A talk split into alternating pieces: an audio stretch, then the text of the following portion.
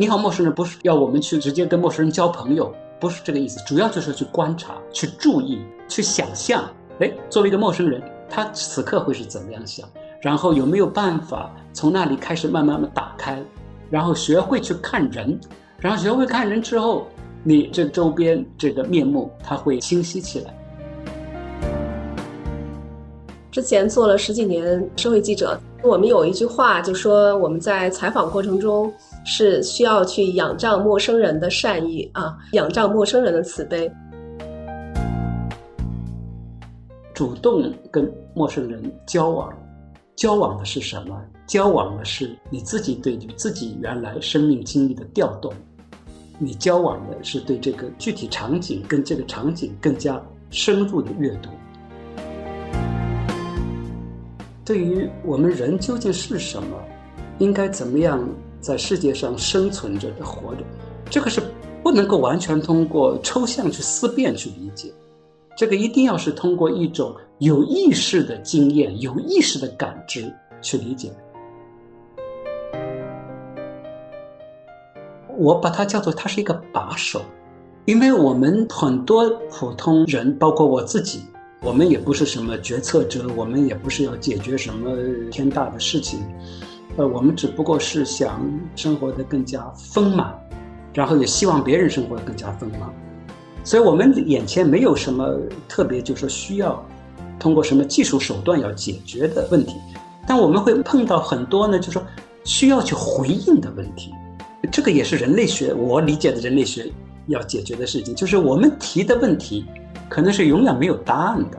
但是我们提的问题都是需要去思考、需要去回应的。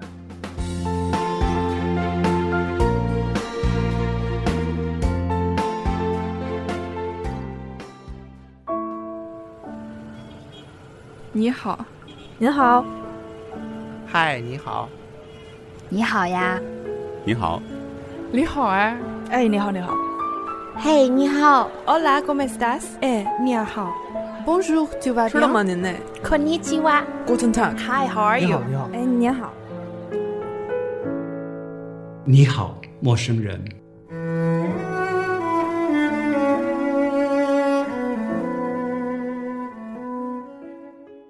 大家好，啊，夏彪老师好，欢迎大家来到《你好，陌生人》系列的第六期节目，也是我们这个阶段的收官。我们特别在这一期呢做了问答设置，呃，所以我们这一期叫“向标，请回答”。我是本期节目的主持人贾东婷。《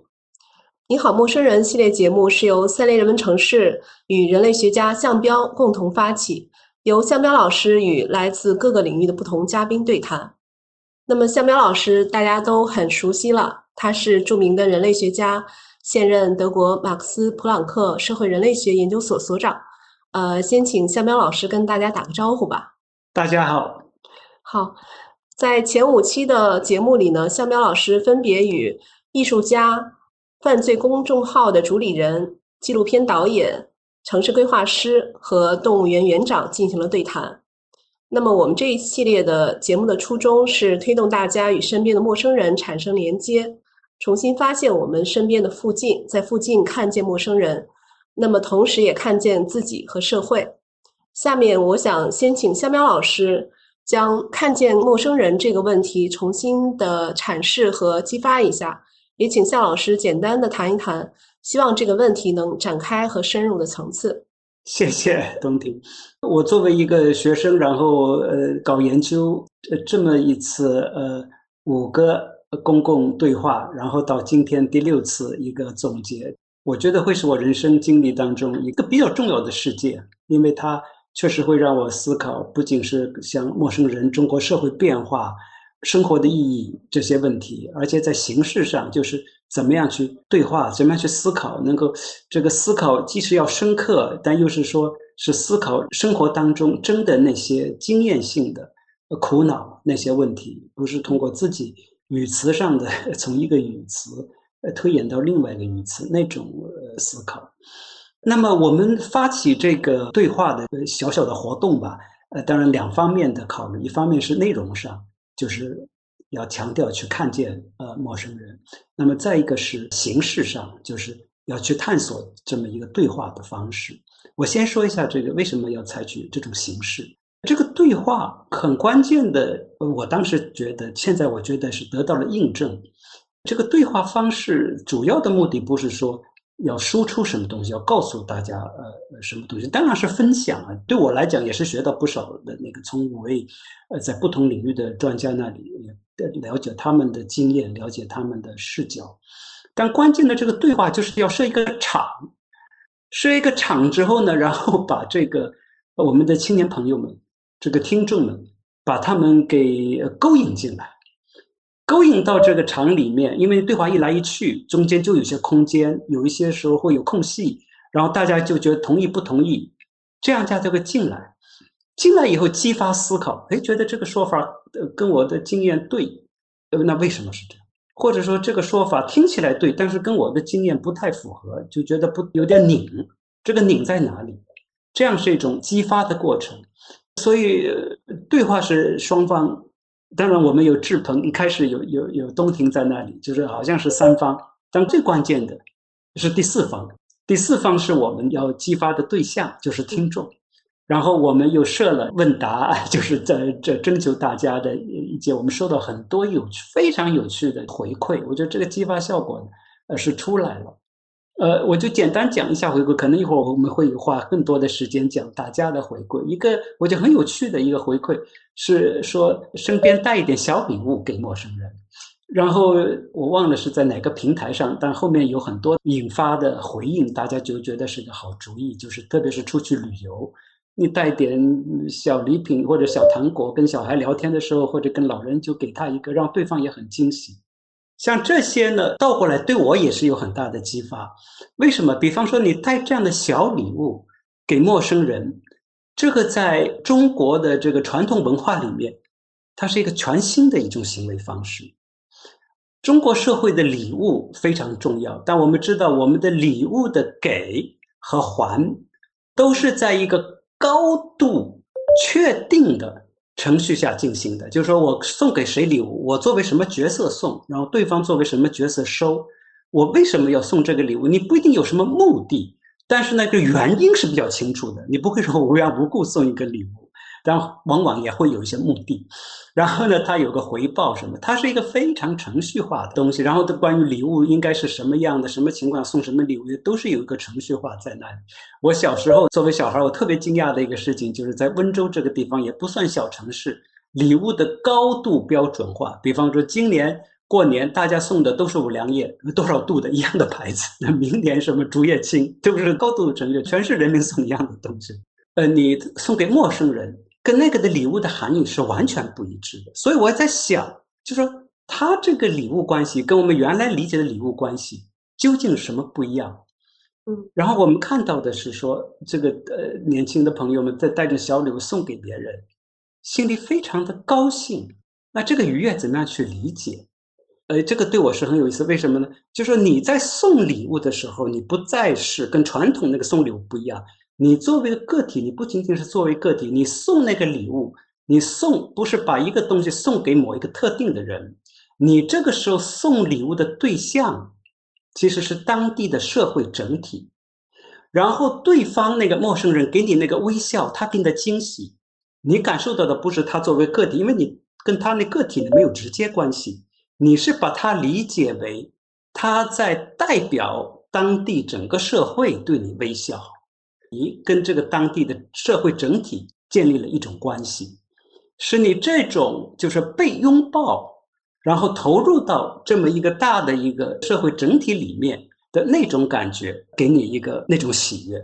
尽管你知道，你如果作为旅游的话，可能这个这种拥抱、这种投入是不会说长期的，但至少跟那个一对一的。一种呃，有的时候是计算性的，然后送礼又回礼的那感觉是完全不一样。那这里就一下子就得出，就说在这个场景下，至少这个陌生人是你和世界之间一个很重要的桥梁，是通过您对那个具体陌生人那个词的互动，你和大的世界和大的社会发生关系。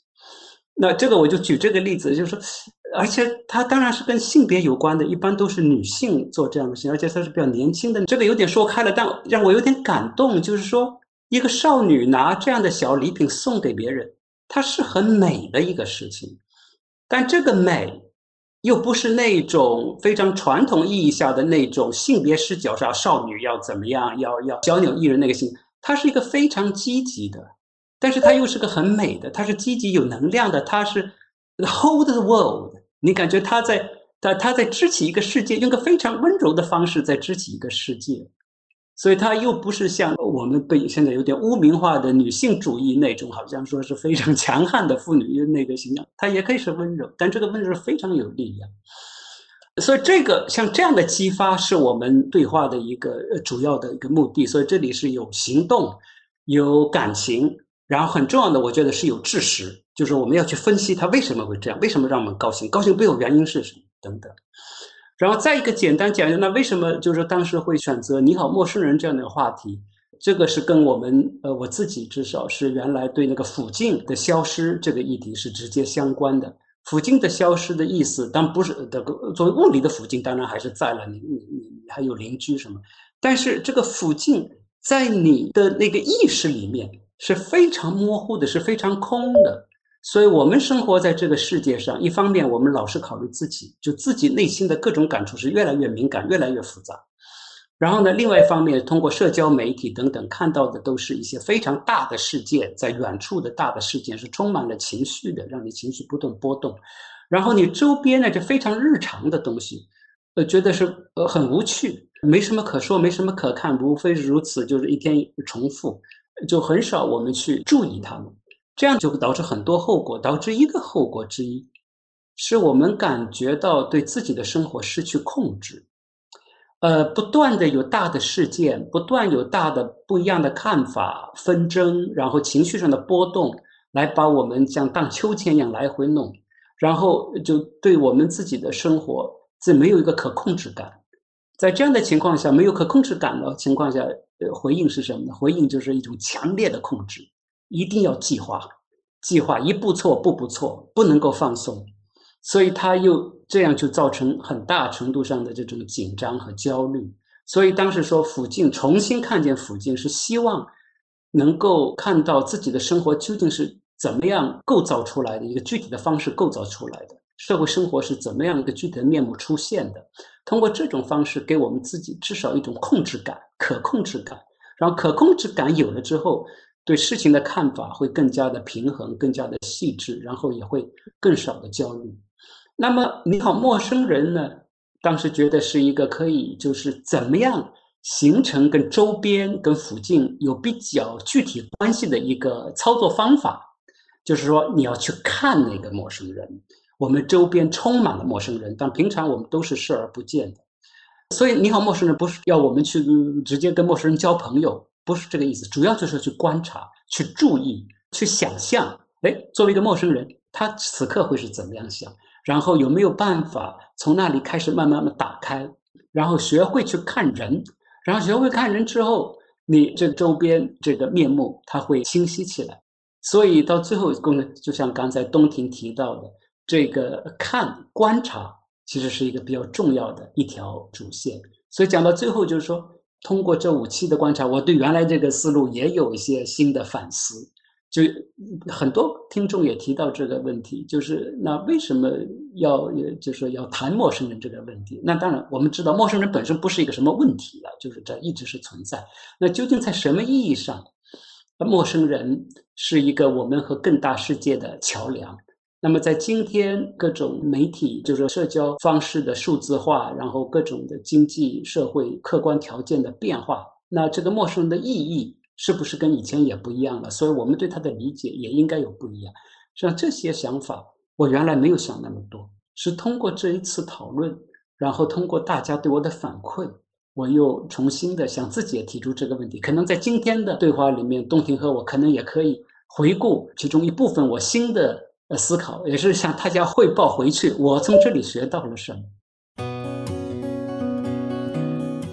欢迎大家继续关注《你好，陌生人》播客栏目。如果你还对这档播客意犹未尽，四月十一号，三联中读即将上线同《你好，陌生人》第二期播客嘉宾何袜皮的合作音频节目《莫要花园：十大真实犯罪案件》。主理人何瓦皮将通过详实的案件资料、严谨的逻辑推演，为你揭示这些惊世疑案背后的罪恶与人性。